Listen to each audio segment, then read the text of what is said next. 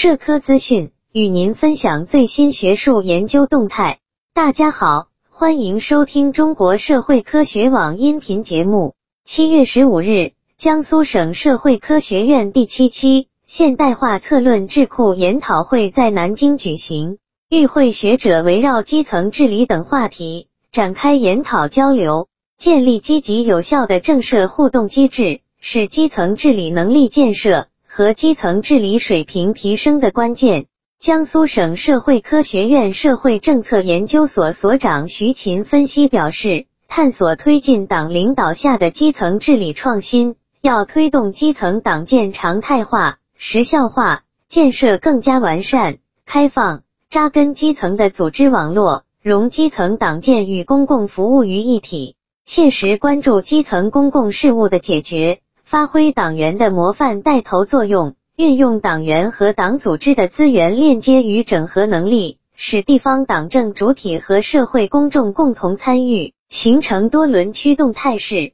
不断丰富并壮大基层治理的积极力量。村务监督是村民自治的一项重要制度安排，村务监督委员会是村民对村务进行民主监督的重要载体。现实运行中。由于在制度设计上存在一定的局限性，村务监督的民主监督功能尚未充分发挥出来。江苏省社会科学院马克思主义研究所所长孙肖远认为，要将党纪监督嵌入村务监督，增强村务监督的权威性，完善村务监督体系，增强村务监督的协同性，规范农村基层权力运行，增强村务监督的精准性。生态安全是国家安全体系的重要组成部分。江苏省社会科学院财贸研究所所长孙克强认为，进一步深化以生态环境安全为核心的新战略部署，